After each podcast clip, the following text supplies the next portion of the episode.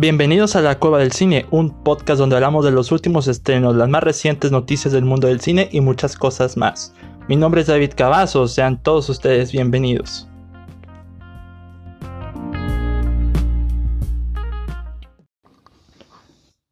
Bienvenidos amigos una vez más a La Cueva del Cine, mi nombre es David Cavazos.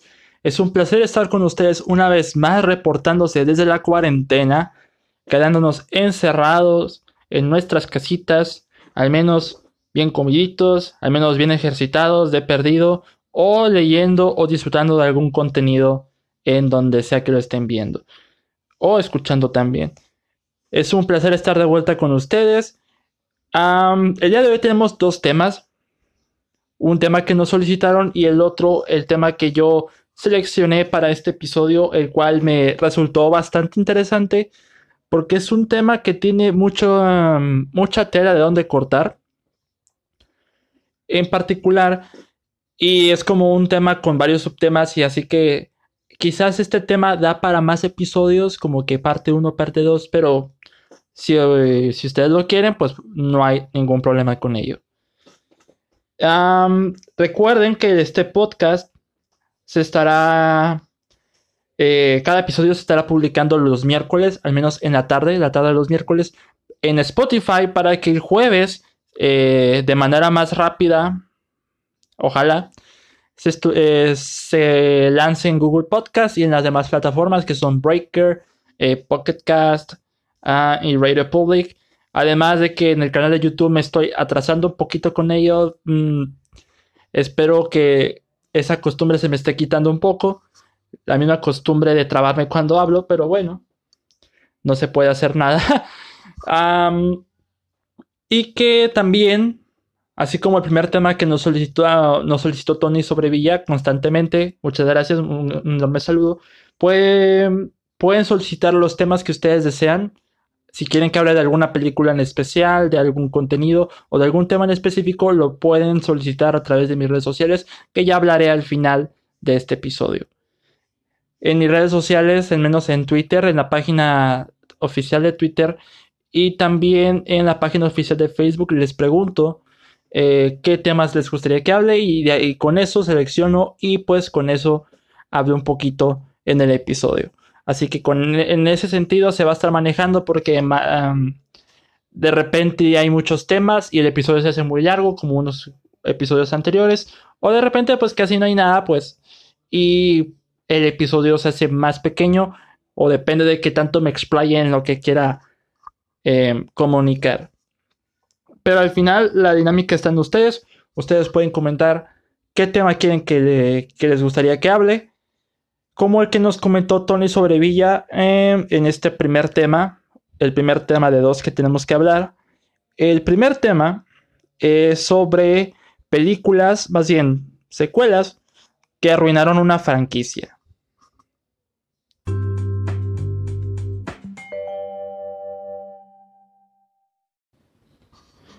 El primer tema, como mencioné, que nos solicitó Tony sobre Villa, siempre constante en los comentarios, y el que más me interesó, aunque me conflictó un poco, es sobre las películas que arruinaron la franquicia, sobre todo segundas partes, terceras partes, esas secuelas que podrían haber manchado el, el legado de una franquicia o el cariño que le tienes a una franquicia. Mm, esta pregunta la tomé un poquito difícil porque parte de algunas secuelas que mencionaron, al menos en lo que yo investigué, que decían que habían arruinado a una franquicia, no las he visto, no las he visitado. Ah, y las que recuerdo que son malas, no mucha gente las toma en cuenta porque mucha gente les tiene cariño. Como el primer ejemplo que me gustaría argumentar y es mm, hablando de cine animado.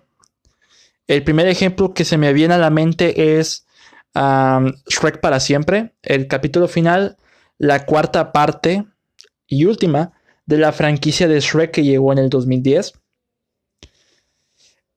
Para ese entonces, Shrek ya estaba llegando en una etapa de desgaste, sobre todo desde la, desde la tercera parte, tres años antes de la cuarta. Porque si bien la primera, pues es una joya de película, es honestamente, ¿quién no ama Shrek? La verdad. La segunda probó que hay secuelas que pueden ser buenas y mejores que las primeras. La tercera... Mm, me atrevería a decir que la tercera parte es quizás la más aburrida de las cuatro, pero al mismo tiempo es la que mejor cierre le da a una franquicia. Digo, si la, eh, si la franquicia hubiera acabado en la tercera parte, sería un buen final. O un final digno, un final que tenga sentido. Al menos recordemos cómo terminó la tercera parte de Shrek. Eh, le da el, el trono de muy, muy lejano a, el rey Arturo, que en, la película establecen que es el primo de Fiona. Y pues Shrek se va a dedicar con, eh, con Fiona a formar una familia porque sus bebés recién nacieron, ¿verdad? Viéndolo desde el punto de vista, ese final me pareció eh, el más adecuado o el que mejor le quedaba a Shrek. Vivir una vida feliz en el pantano con las personas que quieren, con sus amigos, con su, con su mujer, con, con las personas que lo quieren. Viéndolo así, era bastante, bastante decente. Digo, la película aburre mucho, en, sobre todo en las escenas donde involucraban, involucraban más a Shrek en la búsqueda del rey Arturo. Creo que es la parte más lenta de la película y eso que la película no dura tanto. Y lo que tiene que ver con la subtrama de Fiona, su mamá y las demás princesas, yo creo que fue de lo más divertido de toda la película. Y poner de villano una vez más al príncipe encantador, tal vez no fue la mejor de las decisiones, pero creo que sí tiene un poquito de sentido que esté ahí y que reunieran a todos los villanos y em, e hicieran como una especie de golpe de estado. Suena más profundo de lo que es, pero eh, es divertido por ese lado no me, eh, no me gusta tanto Shrek tercero, la verdad, pero como final de una franquicia, con lo que establecieron en el tercer acto, pienso que tiene un mejor final que lo que es toda la cuarta película de Shrek. Mm, ¿Cómo les explico? Yo la primera, más bien, la, la vez que vi Shrek para siempre, creo que no la vi en el cine. La había visto pirata por ahí ya saben, la cueva del cine como que no siempre tiene eh, la oportunidad de ver las cosas como se deben, y mucho menos en la niñez. La vi en un DVD pirata y pues mm, cuando la vi sentí completamente que no parecía una película de Shrek. O al menos no tenía la esencia de, la de una película de Shrek. Y para promocionarse como el capítulo final de una franquicia que ya llevaba casi nueve años, desde el 2001 con la primera, el 2004 con la segunda, el 2007, cada tres años había una, secuela de Shrek. Para hacer un capítulo final, no tiene nada, no, no parece un final, es como un capítulo bastante irrelevante, es como si, pónganle, Shrek tiene especiales de Halloween, creo que también especiales de Navidad. Y Shrek para siempre pudo haber sido uno de esos especiales de Navidad. Que es de esos que le hacen referencia a It's a Wonderful Life o Qué Bello es Vivir. Porque en lo personal, como final final de una franquicia, no parece. Si recordarán, Shrek para siempre hablaba sobre cómo Shrek estaba bastante cansado de lo que era la rutina, la rutina diaria, eso de cuidar a, eh, cuidar a los bebés, estar con Fiona, todo extrañaba la vida de ogro que ah, atemorizaba a la gente.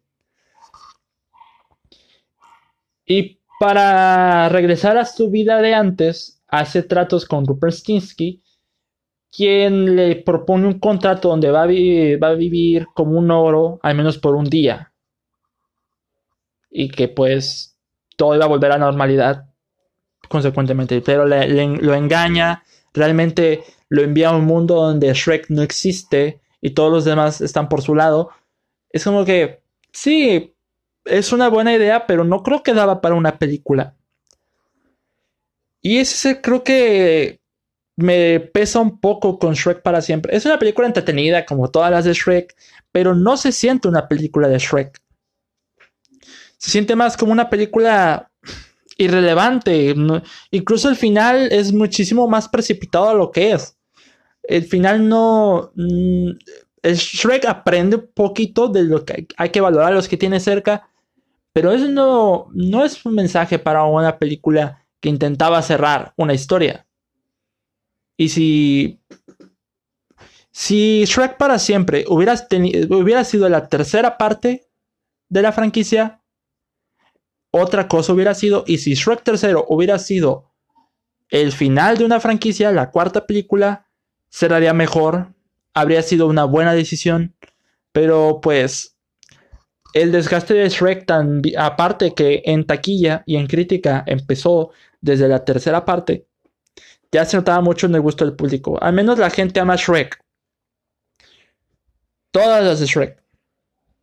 Pero aman más la primera parte y la segunda. Hablando de cine animado, inmediatamente me acordé de otro ejemplo. Y aquí de verdad que es probablemente un poquito peor que Shrek. Aquí es como que una alma bastante prostituida por los ejecutivos de, de Hollywood. Hablando de cine animado sobre todo. Me acordé de la era de hielo. La era de hielo, yo tengo lindos recuerdos con la era de hielo, al menos con las dos primeras películas. La primera película para mí es probablemente una de las 10 películas animadas que más me encantan, una de mis 10 películas animadas favoritas. Porque al mismo tiempo que la trama es un poquito caricaturesca, tiene mucha humanidad y mucho corazón, a menos con el viaje de entregar a Bodoque a su clan, a su padre. En 80 minutos la era de hielo conmueve, pero conmueve mucho. Y también te brinda momentos muy hilarantes como la ardilla Scrat, que en ese momento ya era la sensación y estaba por convertirse en la mascota oficial de Blue Sky Studios, ahora, que está en las manos de Disney, lamentablemente, pero eh, fue un icono o uno de los muchos iconos de la animación digital. Y pues fue nominada al Oscar. Creo que es la única de las cinco películas que está nominada al Oscar a Mejor Película Animada. Y pues mm, fue una película hermosa para mí y hasta la fecha sigue teniendo encanto. La segunda parte, recordemos que la primera es del 2002, la segunda parte en el 2006. También la vi en el cine, creo que sí. La segunda parte mm, empieza un poquito el desgaste, pero aún tienen, tenían el toque. Con una trama donde apoyaba, se apoyaban más en Manny, en lo que era el último mamut de su especie, hasta que aparece Ellie, luego las. No me acuerdo cómo se llamaban, zarigüeyas, ¿verdad? Sí, zarigüeyas. Y por ese lado también la historia de Ellie. Hay una, en la segunda parte, la escena donde Ellie, el flashback donde es pequeñita, se refugia en un árbol nevado y conoce las zarigüeyas, me parece una escena muy linda, sobre todo por la música. La música de la era de hielo 1 y 2 es bastante buena. Y desde ese momento, eh, por así decirlo, la primera película tenía como villano a un clan de dientes de sable, tal cual. Era, era probablemente el único villano completamente definido de la franquicia. Al menos el único personaje que quizás no tenga desarrollo, pero ya definimos, lo definimos como personaje. Y de un momento para otro, la era de hielo, el resto de la franquicia, transformaron sus villanos a desastres naturales. Y me explico. La segunda película, que no me parece mala, la verdad, recurrió como villano no solo a dos peces que no hablan, pero se querían comer a, pues, a nuestros protagonistas, le atribuyeron muchísimo más a calentamiento global. Y luego la tercera parte se estrenó en el 2009 y es probablemente la que más me aburre, aparte de la quinta, la que más me aburre de la saga. Eh, ¿Cómo se los explico? Eh, la tercera parte es cuando van a la época de la prehistoria, a la época de los dinosaurios. Quién sabe cómo, la verdad, ya para ese entonces la era hielo no tenía tantas ideas bastante notables. Y luego la cuarta era la división continental, cuando se estaban haciendo los continentes, todo por culpa de Scrat que estaba manipulando el núcleo en el, en el centro de la Tierra. Ah, ya me acordé. En la cuarta también había villanos. Era un pirata que era este Peter Dinklage en la voz en inglés. Era un pirata, no me, pero no me acuerdo qué eran los motivos, pero era el villano. Y en la quinta, que probablemente, no, probablemente no, es la peor de las cinco. Es la peor. ahí se nota muchísimo más el desgaste de los personajes. En la quinta era un meteorito. El villano de la película. La era de hielo, desde la tercera parte, cuarta y quinta, al menos la cuarta me gusta, pero no está al nivel de las primeras dos. Es como. Mm, empezaron como a meter personajes cantantes para que fuera más relevante al momento de que se estrenara. Metieron a Jennifer López, a Nicki Minaj, a Drake. Eh, y pues aún así no conquistaba el asunto. Y en la quinta, en el doblaje, metieron a Germán Garmendia y pues tampoco ayudó en, nada, porque es la, de menor recaudación. Y es triste porque desde la 3 se notaba muchísimo más el desgaste. Como que querían expandir mundos, menos, pero querían expandir otros mundos en lugar del que ya tenían establecido. Y honestamente, me aburrió, me aburrió la tercera parte, la cuarta no tanto. Y la quinta prácticamente la detesté y la considero probablemente una de las peores películas animadas de la historia. Me hubiera encantado decir esa película en el episodio anterior, pero se me olvidó. ha sido olvidable la película. Ahora bien, alejándonos de cine animado, secuelas que no estuvieron a la altura de la franquicia y que las, pues, mancharon profundamente. Mmm Creo que Terminator es el mejor de los ejemplos. Desde Terminator 3 hasta ahora no ha habido una buena secuela de Terminator. Ni una precuela, ni una secuela, ni nada, nada, nada, nada.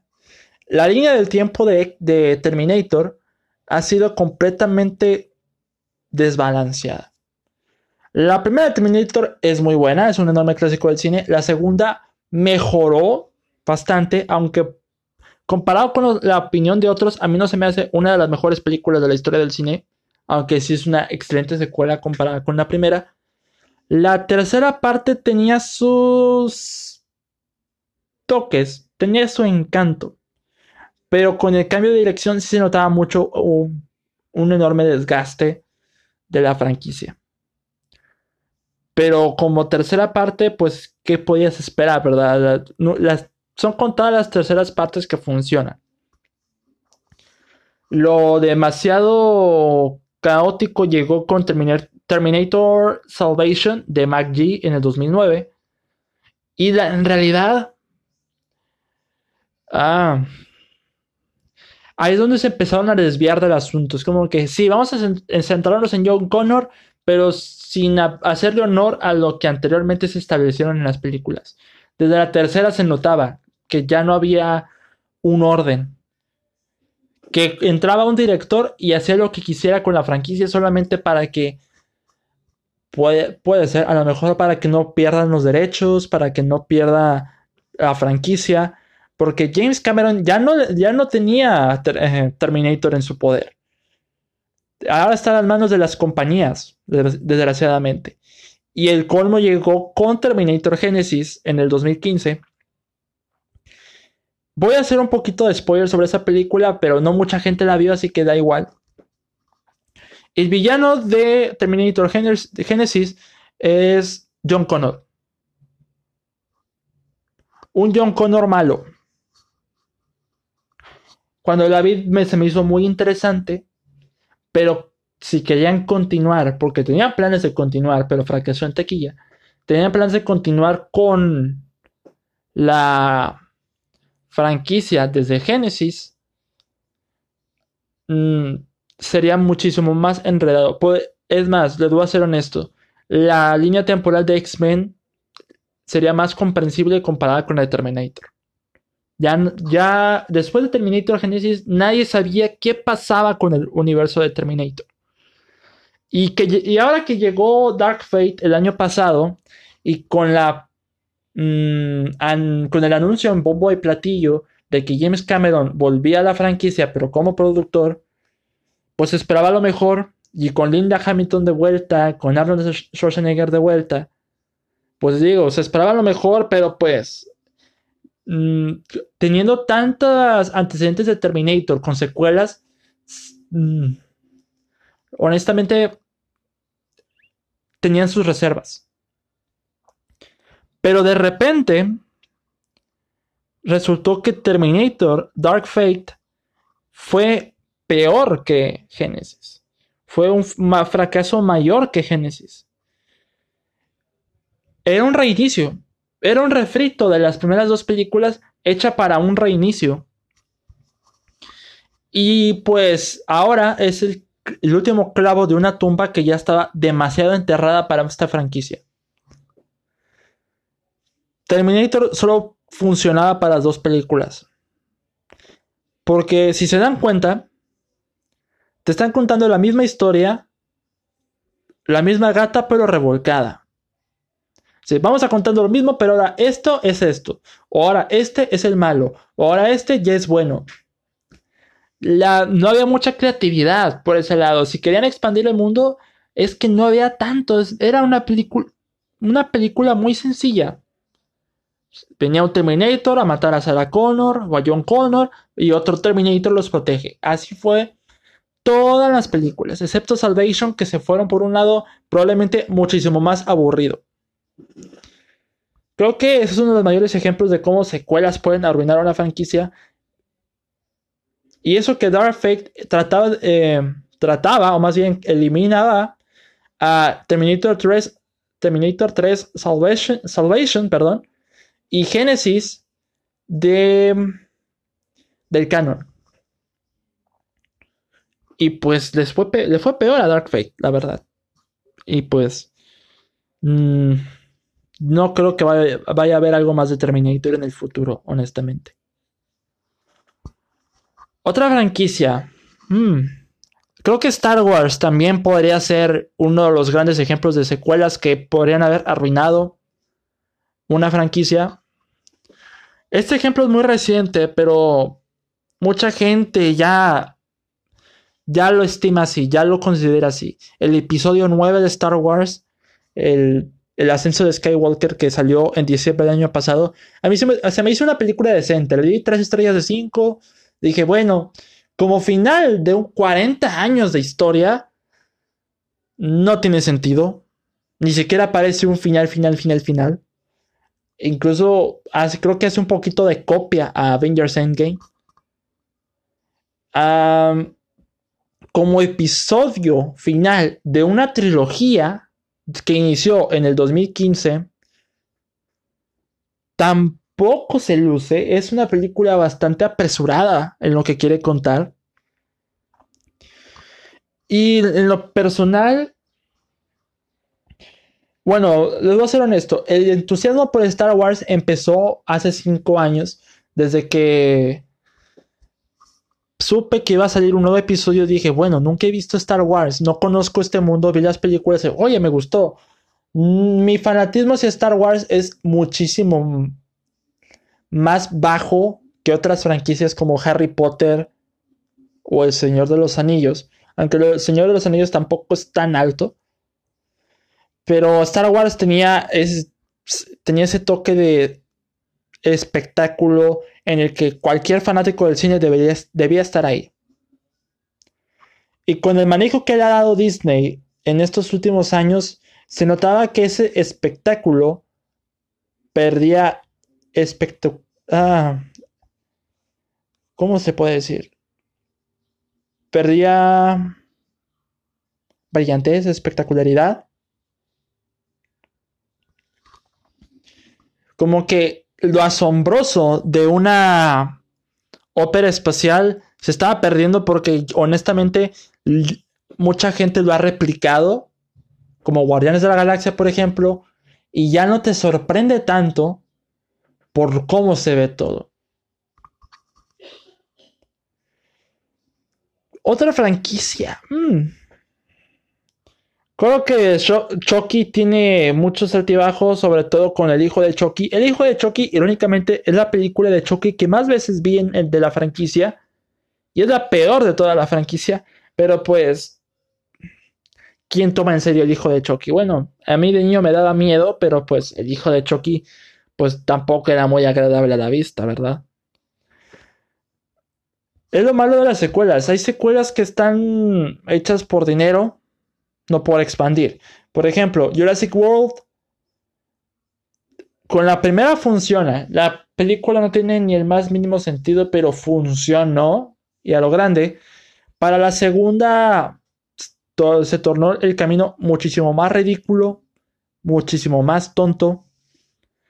Y a decir verdad, es como si estuviéramos viendo, qué buen ejemplo, una, ¿cómo se puede decir?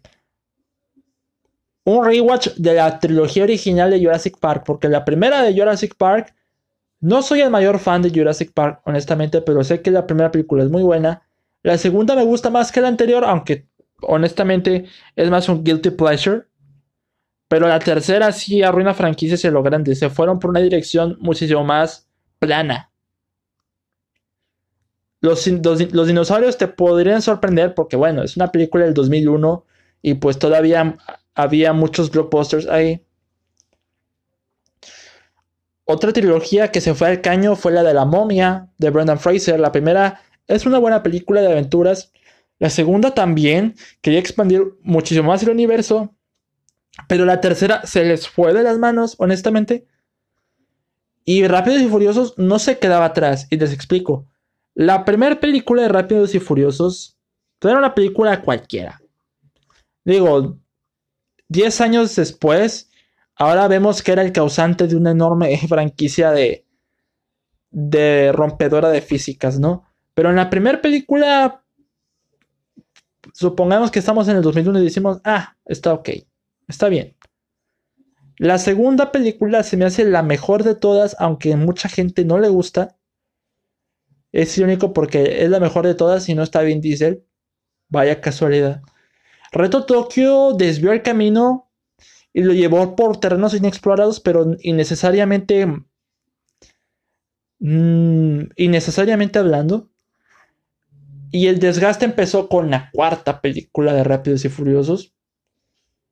Que era probablemente la más aburrida hasta ahora y empezaba a decir que iba a ser el final de la franquicia o algo así, como que eh, no iba a ser tan exitosa, pero de repente cambiaron el chip, entendieron de qué se trataba y lo llevaron a terrenos inexplorados, ahora necesariamente refrescantes, y como resultado, ya vamos para la película 9.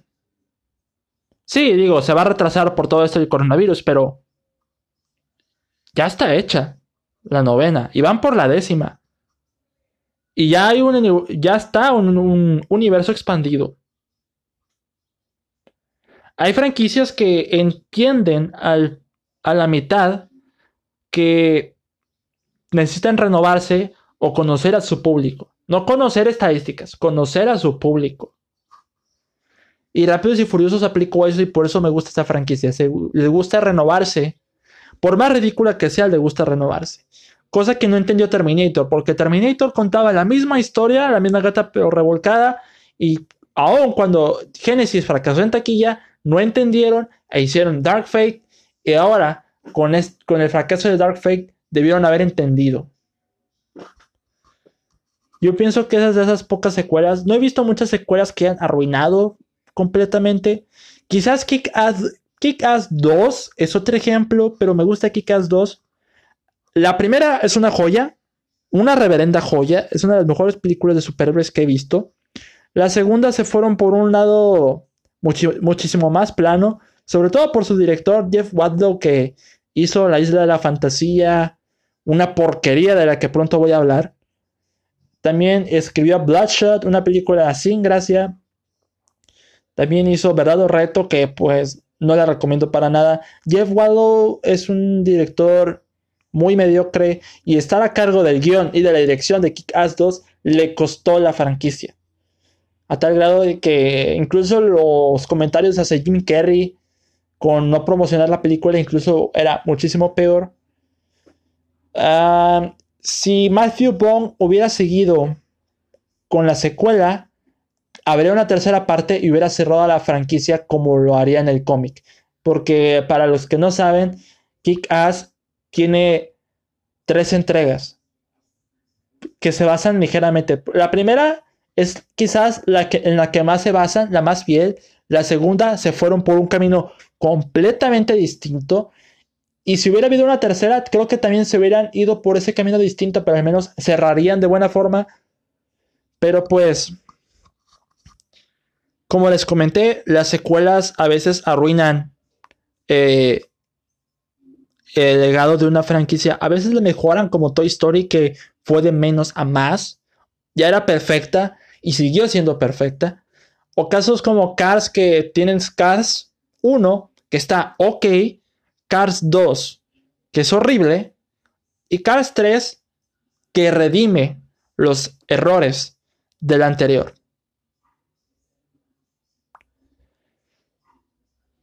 Pero como quiera, a veces Hollywood no, aprende y pues hay franquicias que exprimen y exprimen y exprimen. Y honestamente no merecen ser exprimidas.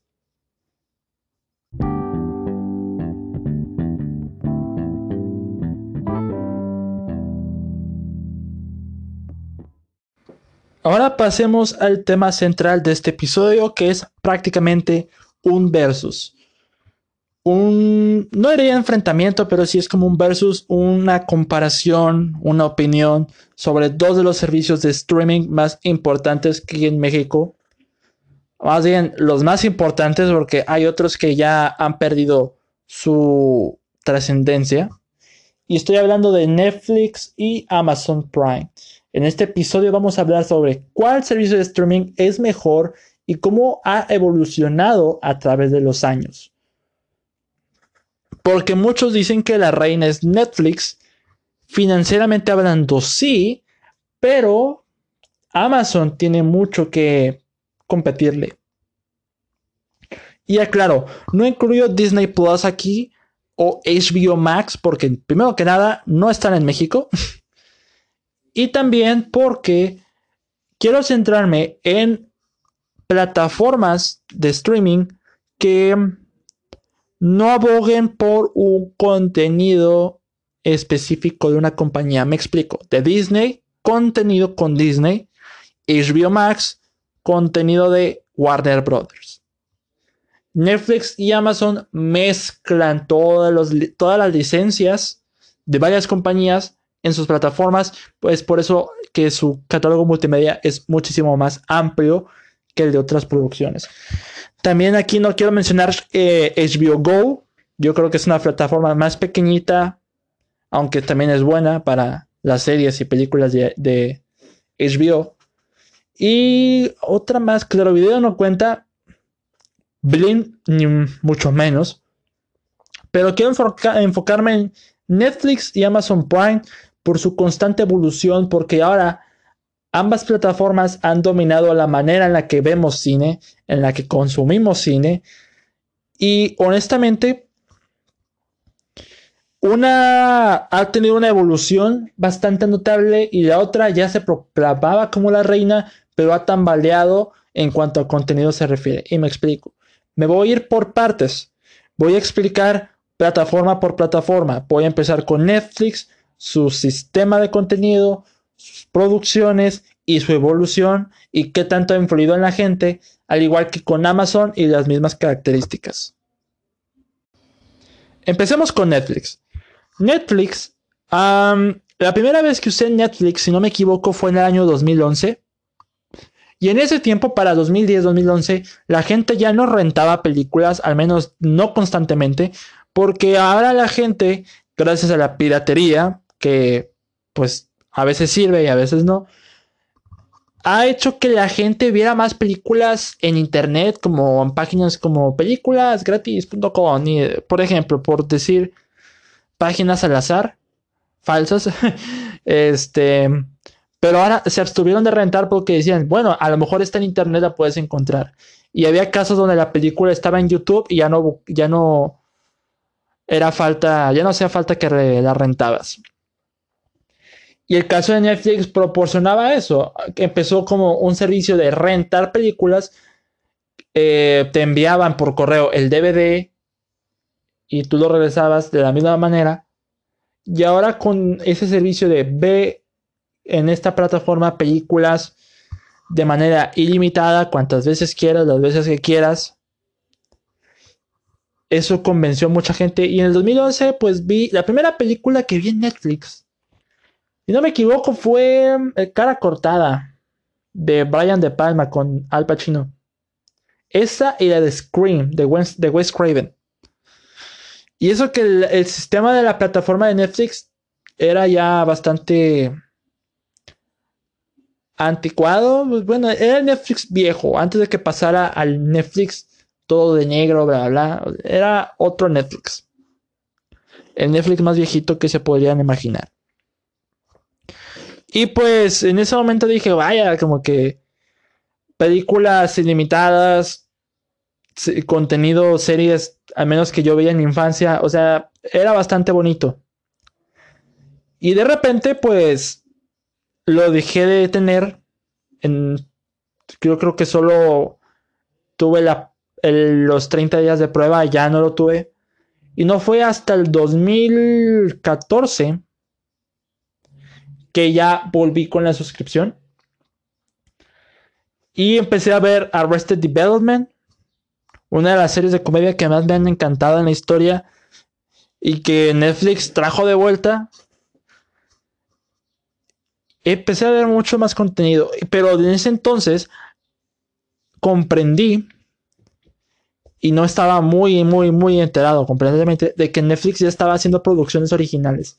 Su primera producción original fue House of Cards, drama político que empecé a ver y me parecía rotundamente fascinante, pero fascinante. Era una excelente serie dramática y Kevin Spacey, aunque se metió en muchos problemas después, sigo pensando que él es un gran actor. Lamentablemente no vi el final de la serie. Para mí el final de la serie fue cuando Kevin Spacey la dejó. No vi, la temporada final que salió en el 2018, no la vi. Honestamente, se me quitaron las ganas. Como que Kevin Spacey era prácticamente el 70% de la serie. Lo demás era trasfondo político. Y aunque me cae bien el personaje de, de Claire Underwood, se notaban que seguían solamente por seguir. Y la segunda serie original de Netflix que vi, porque las veía a la par, fue Orange is the New Black, que me parecía un drama bastante novedoso para, para ese entonces. Me había, me había leído el libro de las experiencias de la verdadera Piper y el final de la serie no tuvo mucho revuelo, pero estuvo bien. No me pareció mal final, la verdad, estuvo bien. Y ahí fue donde Viniendo de una persona que en ese tiempo, para 2013, 2014, no veía tantas series, apenas y había visto Breaking Bad completa, como que Netflix me ayudó a ver más series, más series de, que, las que conocía. Y en ese momento, para 2014-2015, una serie de Netflix significaba algo hecho de con calidad. Algo hecho de calidad. Y mm, hasta podría decir que calidad semi-cinematográfica, porque gracias a series como Game of Thrones y algunas series de Netflix como House of Cards, bien dicho, tenían una especie de calidad que parecía una película. Parecía que estaba viendo una película que duraba 10 horas. A lo mucho. Series como Orange is New Black y House of Cards entraron a temporada de premios, algo que se veía imposible años atrás para una plataforma de internet. Y en realidad, para esos años, ya tenían un estandarte de calidad, como eran como una segunda HBO. Si decían, anunciamos una serie original de esta cadena, más bien de Netflix, es como si estuvieras esperando una serie de HBO. Cuando se anunció la serie de Marvel de Daredevil, eh, todos decían, va a, ser espectacular, porque caracterizaban a Netflix como una plataforma de contenidos con mucha libertad. Demasiada libertad, diría yo. Y al mismo tiempo, ha, evolucionado en ciertos pedazos. Hace mucho tiempo publiqué un top de mis 15 series favoritas de Netflix. Un top que algunas cosas sí cambiaría y otras cosas no. Hay unos puestos que sí como que los reemplazan definitivamente y otras series que siguen estando en el puesto donde están. También descubrí otra de las primeras series animadas que me... Honestamente la empecé a ver, pero me costó mucho verla después. Era Boya Horseman. Vi los primeros tres capítulos y dije... Mmm, como que te da flojera. o sea, como que no, no le he encontrado mucha gracia, pero en ese entonces tenía como 17 años y no entendía honestamente de qué iba realmente Boya Horseman hasta que la empecé a ver a dos años atrás. Pero desde inicio hasta, hasta su final, que fue espectacular, lo realmente me di cuenta de lo que era Boya Horseman. Y creo que y comparo Netflix con Amazon Prime actualmente por diversas razones. Netflix ha perdido ese estandarte de calidad. Y lo ha perdido, pero por razones realmente estúpidas. Para los hace cinco años era difícil que Netflix aprobara un proyecto que le diera luz verde. House of Cards y Orange is Black eran proyectos que podrían ser probados para, para temporadas de premios y fue así. Han ganado premios, han, sido nominados a varios más. Pero eran muy selectivos con los contenidos originales que querían dar. Y la mayoría de los contenidos que tenían, pues tenían muchísima calidad. No todas, hay unas cosas que decaían un poco como Sense8 y entre otras. Pero de un momento para otro eso se les fue a las manos. Y empezaron a probar proyectos y proyectos y proyectos y proyectos. Había un chiste, creo que en Boya Horseman, no me acuerdo en qué serie decían, que a, alguien le, llamaban un ejecutivo de Netflix y decían, bienvenidos a Netflix, le damos, le damos luz verde a tu proyecto. Como que se, burla, se burlaban de sí mismos. Creo que era una parodia de Netflix, algo así. Y eso, eso era, como decía el dicho, entre broma y broma la verdad se asoma. Netflix, cualquier proyecto actualmente, cualquier proyecto que le presentes a Netflix, no necesitas que te lo expliquen, no necesitas explicarles de qué va el proyecto, simplemente le dan luz verde. Netflix aprueba proyectos a diestra y siniestra y al mismo tiempo cancela proyectos a diestra y siniestra. ¿Por qué? Les explico.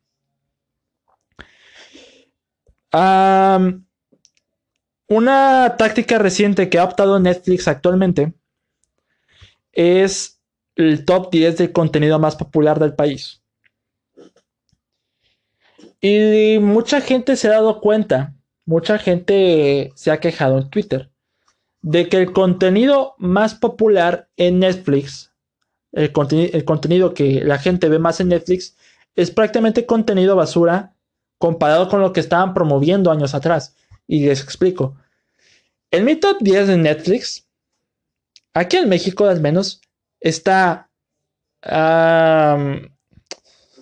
por decir algunos, Élite, una serie horrenda, pero horrenda, horrenda, horrenda, que parece ser una serie de adolescentes y lo que menos tienen esas series adolescentes es como una mala eh, versión de una una serie de instituto, se me hace una serie absolutamente ridícula. E irónicamente está en los primeros lugares de popularidad.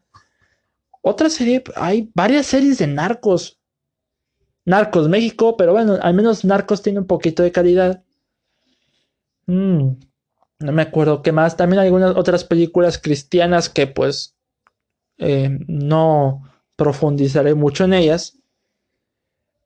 pero ahora la gran novedad, la gran novedad de Netflix es El Hoyo y Milagro en la celda 7. Nos están metiendo en la cara lo que nosotros debemos de ver para hacer tendencia. Y les explico. Hace un par de días vi la película de Milagro en la celda 7 y ya venía con la idea de cómo es la película porque mucha gente me decía que es una película que te hace llorar a mares, que te vas a llorar, que es muy triste, bla, bla, bla, bla, bla, bla. Y lo que vi en Milagro en la celda 7 es una combinación entre La vida es bella. y no se aceptan devoluciones. Son películas que te obligan y de manera muy manipuladora a hacerte llorar. Que tus lágrimas se, se, derramen, pero de una manera injusta, bastante tramposa. Milagro de la celda 7 es una mala película. Una mala película tirándola regular. E irónicamente, es la película más popular de la plataforma, al menos en, al menos en mi país, aquí en México. Y probablemente en el de muchos lados, porque pues eh, causó un enorme revuelo la película. Un, revuelo que honestamente la película no merece. Entendería por qué El Hoyo, honestamente no he visto El Hoyo. El Hoyo es una película que no me llama la atención y por esta cuarentena, tratándose de lo que es, que es gente encerrada en un edificio, no se me hace algo ideal para ver en esta cuarentena. Pero al menos el hoyo ha tenido revuelo porque estaba en festivales de cine, entendería por qué mucha gente la ha tenido como en sus altos índices de popularidad.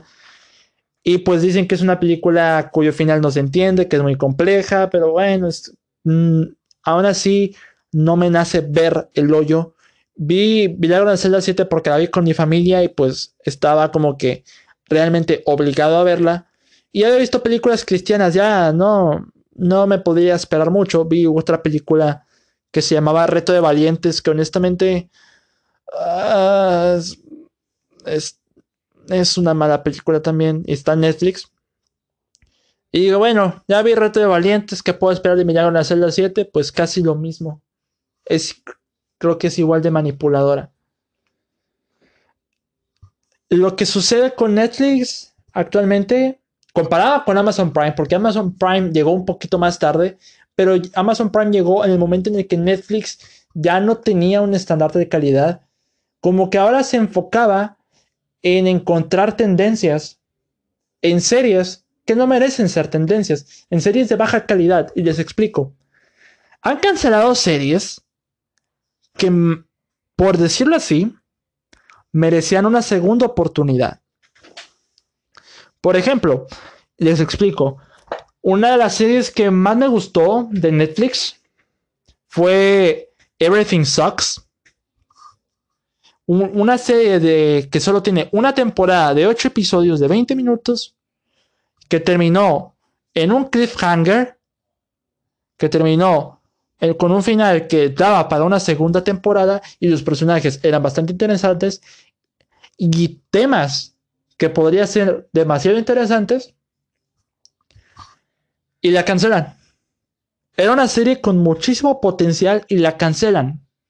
Métodos injustificados un poco. Otra serie de la que no he hablado, pero pues ya no tiene sentido que hable porque también la cancelaron, es la serie de Tuki Bertie esta serie animada para adultos que es de los creadores de Boyack Horseman. Que tiene, que quizás el estilo de humor no es tan similar al de Boyack, pero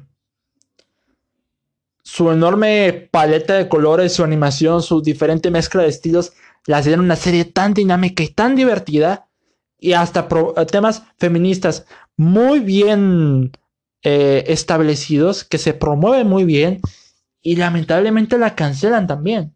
Aun cuando es una serie de Netflix que tiene un 100% en Rotten Tomatoes, la cancelan. ¿Y por qué?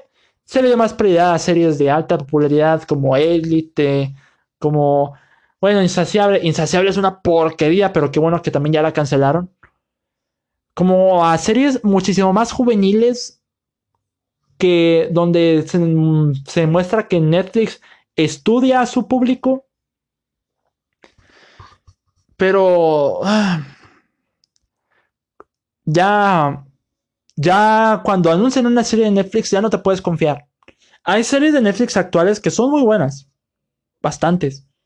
Puedo recomendar American Vandal, un excelente documental falso. Atypical es otra de esas series de Netflix que me complace mucho recomendar. Ahora que la temporada que viene va a ser la temporada final. Es una serie que puedo recomendar ampliamente por los temas que ofrece y por ser una comedia bastante fresca, un poquito estereotipada, algo, pues la sociedad americana se puede estereotipar fácilmente, pero el trasfondo que hay en la Typical es espectacular, una de las series que recomiendo para esta cuarentena. Y actualmente estoy viendo Tiger King, el documental de Joe Exotic, que hay que ver para creer, es una reverenda locura hay documentales bastante buenos. También el de la, eh, eventos de la Segunda Guerra Mundial a todo color. Es otro de los documentales que recomiendo ampliamente. Y también hay, hay películas en Netflix que a lo mejor no son originales en Netflix, pero las recomiendo. Pero de sobremanera, Paddington 2, Paddington 2 como las comenté en episodios pasados, Scott Pilgrim contra el mundo, hay mucho que ver en esta cuarentena. A lo que voy es que Netflix perdió un balance entre el contenido de calidad con lo que es contenido original. No por el hecho de ser popular en el top 10 de Netflix significa que tenga calidad. Eso se los aseguro. Eso se los aseguro sin ninguna duda. Y como les decía, actualmente había, como las series que mencioné, Netflix tiene contenido de calidad, pero es contenido de calidad que Netflix ya no está apoyando apoya más lo que es tendencia.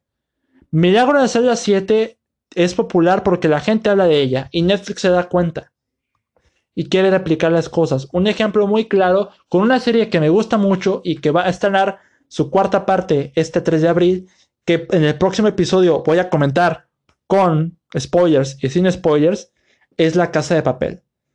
La Casa de Papel fue un contenido que se insertó en Netflix como distribución, no como contenido, contenido original.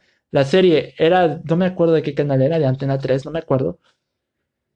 Pero fue distribuida por Netflix a nivel internacional. Y fue un tremendo éxito, pero éxito masivo. Y pues Netflix se dio cuenta de eso, que decidieron, bueno, la tercera parte y la cuarta que está por estrenar, la vamos a hacer nosotros que sea ahora sí original de Netflix. Es una serie que me gusta mucho, una de las series más entretenidas, porque hasta eso, las series de Netflix, algunas que duran, que son como capítulos de 50 minutos cada uno, se me hacen algunos bastante, pero bastante aburridos. La serie de Netflix de La Maldición de Hill House es probablemente una de las series más aburridas que he visto en Netflix las series más lentas. Es una serie que yo en lo personal, porque sé mucha gente que le gusta, es una serie que en lo personal yo no toleré, no me, no me gustó para nada. Y aguanté a lo mucho seis capítulos. Netflix ha hecho de las series cuyo ritmo es de, ese, de esa tirada de 50 minutos por episodio, a veces una hora, se hace lento, pero lento. Lenta que en lo personal ya no me entretiene a mí. Y la casa de papel es caso, caso contrario. Los capítulos duran casi 50 minutos, pero te tienen atrapado por, eh, en cada momento. Y a mí me urge una serie así, que me tenga atrapado. The Witcher es otra serie que en lo personal me aburrió bastante, no tenía conceptos bastante interesantes eh, a lo mejor Henry Cavill era lo más rescatable, pero lo demás, honestamente, me aburrió bastante. Ahí fue donde Netflix también manipuló la creatividad en las series para dar un ritmo donde intenten choquear al espectador y conseguir que sea tendencia.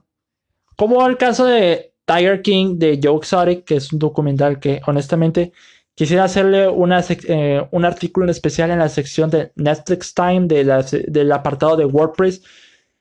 Pueden buscar el link en la descripción del episodio. Pero a decir verdad,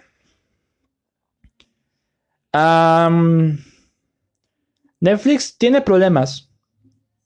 No pide la calidad de sus producciones y solo busca el hecho de ser tendencia. Algo que su competencia ha moderado de mucha mejor manera. Y aquí cierro el apartado de Netflix, mi opinión con Netflix, para hablar de Amazon Prime Video.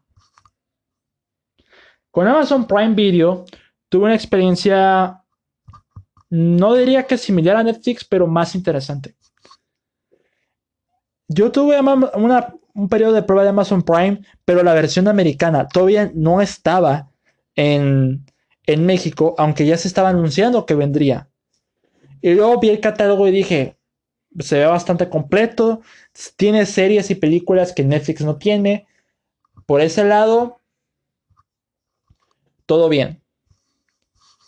Comparado con Netflix, que tiene licencias, eh, pero no las hace como que el sello de series originales. Por ejemplo, sin Netflix, mm, si la distribución de Netflix no tendríamos series fantásticas como The Good Place, no tendríamos series eh, fantásticas como Better Soul, que solo se transmiten en Estados Unidos, y si si no fuera por Netflix, no las veríamos internacionalmente, así que puntos extra para Netflix.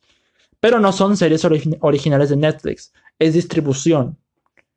Al igual que algunas películas son tomadas por, por algunas compañías y que Netflix las adquiere para ponerlas en su plataforma, Amazon no es completamente el caso. Si se hace una película, está pensada directamente para que sea en Amazon Prime, no para que la publique una o la estrene una compañía como Universal, bla, bla, y la estrene Amazon como contenido original. Así no funcionaban las cosas. Amazon tiene su propia estudio para hacer películas.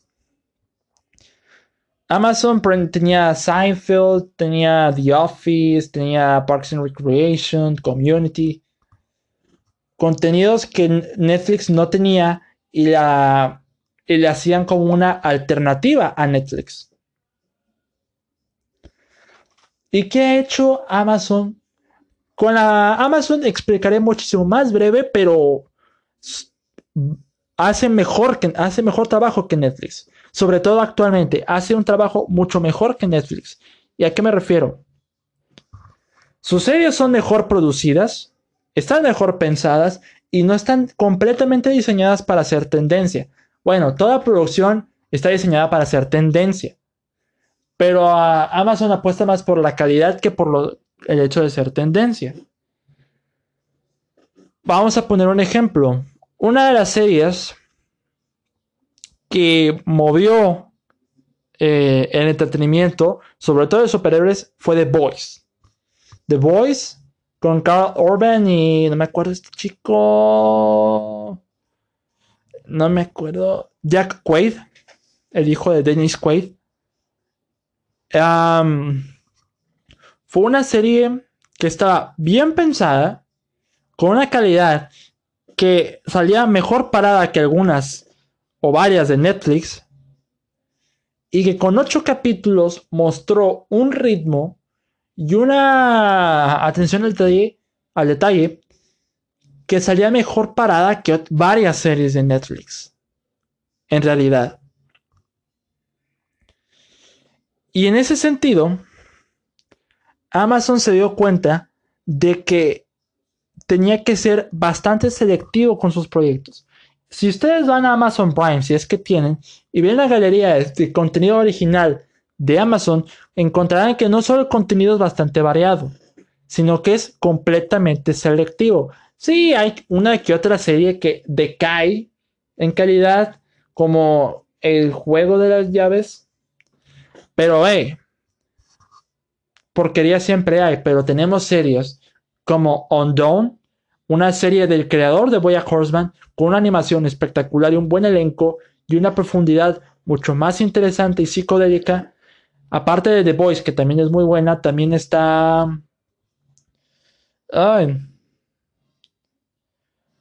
la serie de The Grand Tour de, Top Gear y Seaman también.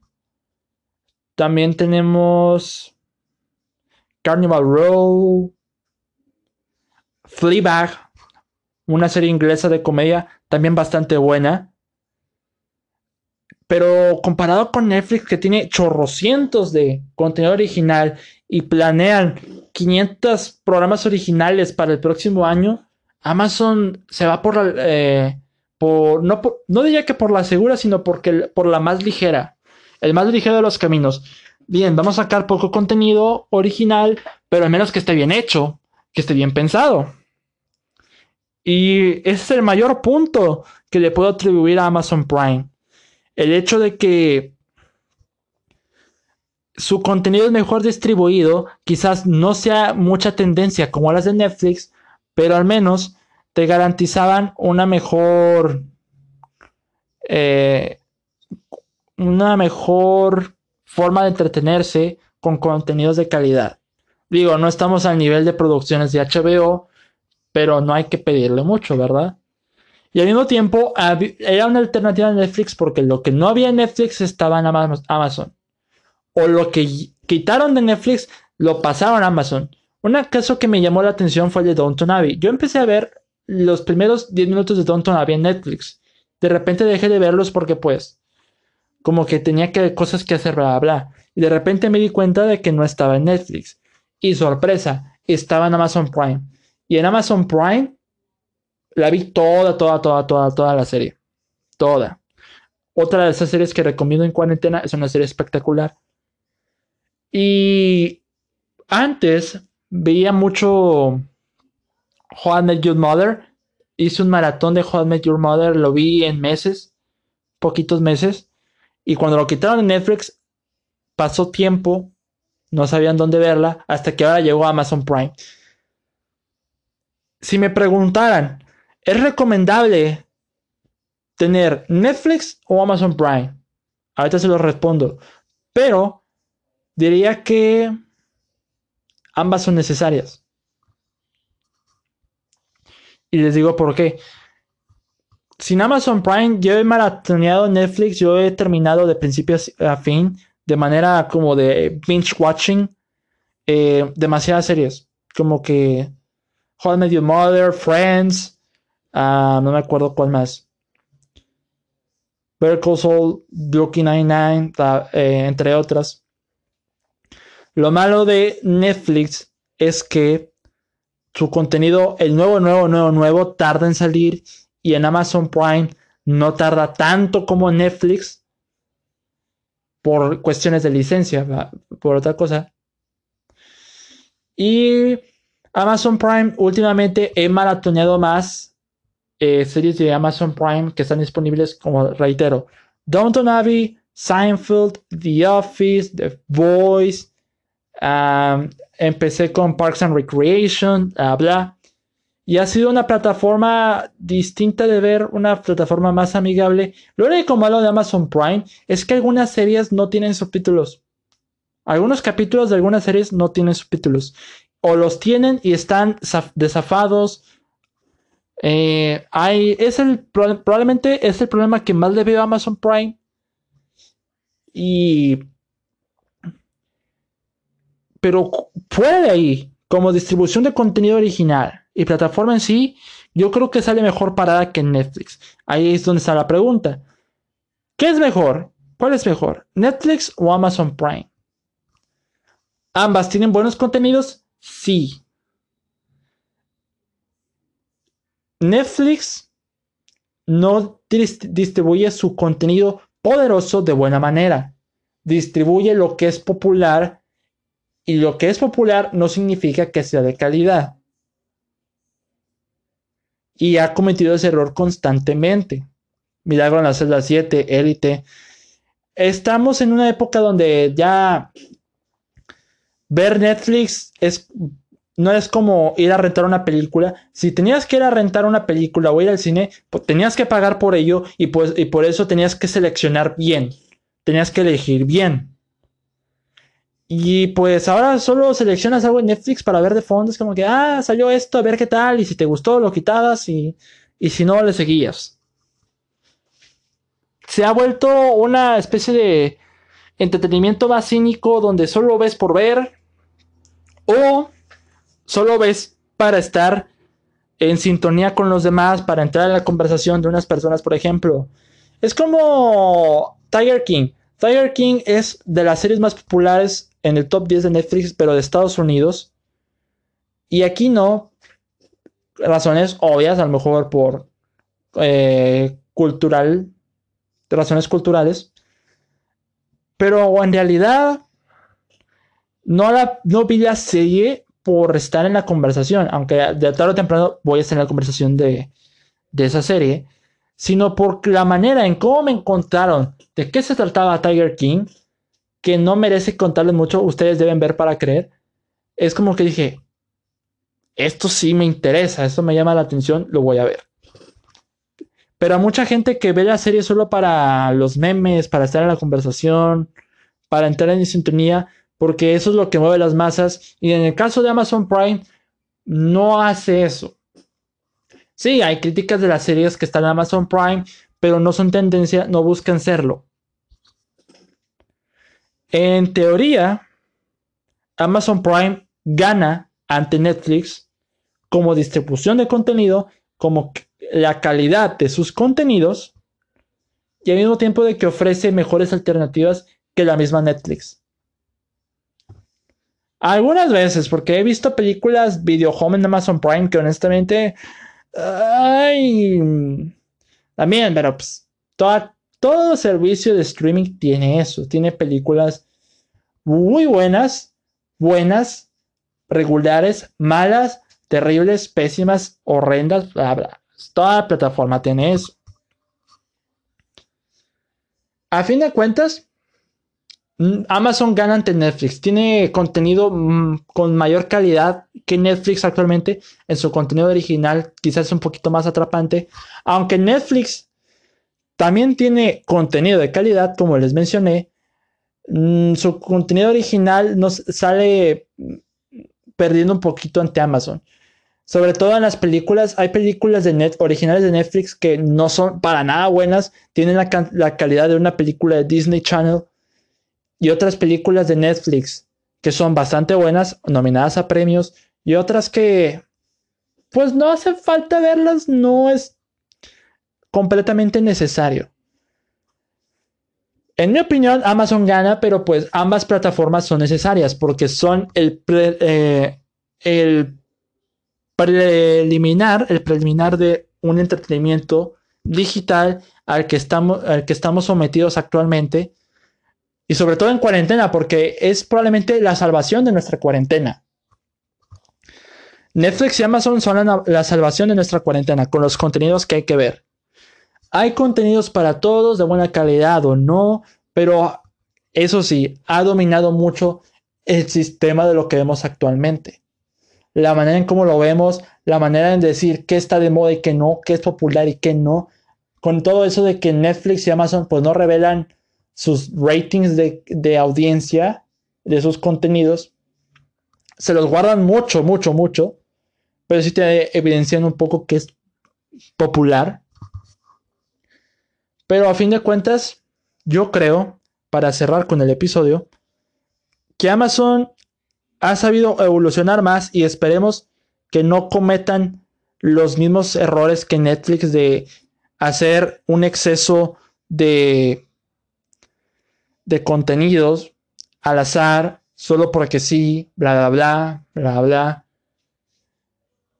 Adquisición de derechos, a lo mejor se vale, por ejemplo, no me, no me he dado cuenta, pero si ustedes recuerdan Sean the Sheep, Sean el Cordero, ese personaje que inició en los cortos de Wallace y Gromit, fue adquirido por Netflix, ahora con la película de Farmageddon, que pueden encontrar la crítica escrita en el blog de WordPress, link en la descripción, y la serie, y una nueva serie de Sean el Cordero, que la verdad está hilarante, se los recomiendo mucho, un entretenimiento muy familiar.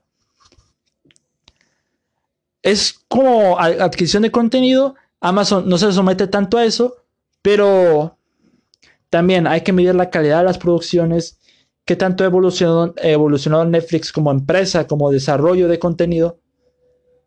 Y yo pienso que si Amazon sigue por el camino con el que está, ser más útil con sus producciones, enfocarse realmente en hacer, en, hacer una buena producción, en contar una historia, probablemente salga reluciendo más que Netflix. Aunque sé que ya viene Disney Plus y HBO Max y la verdadera batalla de streaming se efectúa. Pienso que este tema de las plataformas de streaming podría continuar en el, en el episodio próximo. En el episodio próximo se está planeando que hable eh, sobre la casa de papel, la, cuarta parte, el documental de Tiger King. Quizás me gustaría hablar un poquito más del documental de Tiger King porque tiene mucho, mucho, mucho para dar, pero quizás le haga una crítica escrita la verdad. Una crítica escrita para que esté mejor pensada. Y una segunda parte de este tema de, las plataformas de streaming, de qué es el entretenimiento digital ahora. Y si el entretenimiento digital supera al hecho de ir al cine a disfrutar una película en gran pantalla. Creo que esos son los próximos temas que podría tocar en el próximo episodio. Yo actualmente pienso que Amazon podría mejorar más que Netflix, por eso mi, apoyo va, va, más hacia Amazon por el contenido que tiene y su, y su calidad. Netflix tiene lo suyo, pero pues se centra más en lo que la gente quiere ver que en lo que la gente debe ver. Mm, había una frase de Christopher Nolan que decía, hay que, hay que a la gente lo que quiere, no lo que pide. Y Netflix les está dando lo que piden, pero no lo que quieren. Y al mismo tiempo cancelan lo que la gente quiere y no lo que la gente pide. Una frase un poquito confusa, pero ustedes me comprenderán. Se los dejo de tarea, lo pensarán más adelante.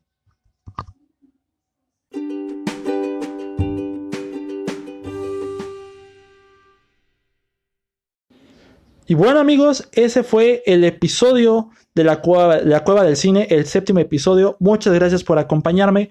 Recuerden seguir el podcast a través de Spotify, de Google Podcast, Breaker, um, Pocket Cast, Radio, Public también.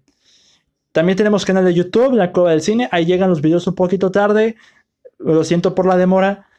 Y en Twitter me pueden seguir como arroba davidcav21, cav con V de vaca. Y en Twitter también está como arroba la cueva del cine 1 y en Facebook como la cueva del cine. Muchas gracias por acompañarme y por adelantarles un poquito el próximo episodio vamos a continuar un poco con el tema de las plataformas de streaming. Ahora como entretenimiento en general, si hacen un mejor entretenimiento que ir al cine para pagar a ver una película, un espectáculo o quedarte en casa y ver películas. Quitando del tema de la cuarentena, que ya no es tan nuevo, sino que en general ir al cine o ver películas en streaming.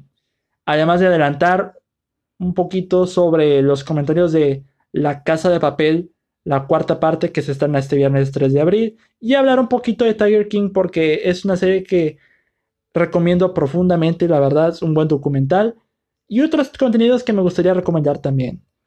Pero pues eso es lo que vamos a hablar en el próximo episodio, el próximo miércoles. Fuera de ahí, les agradezco mucho por acompañarme. Mi nombre es David Cavazos y los espero el próximo episodio. Hasta luego.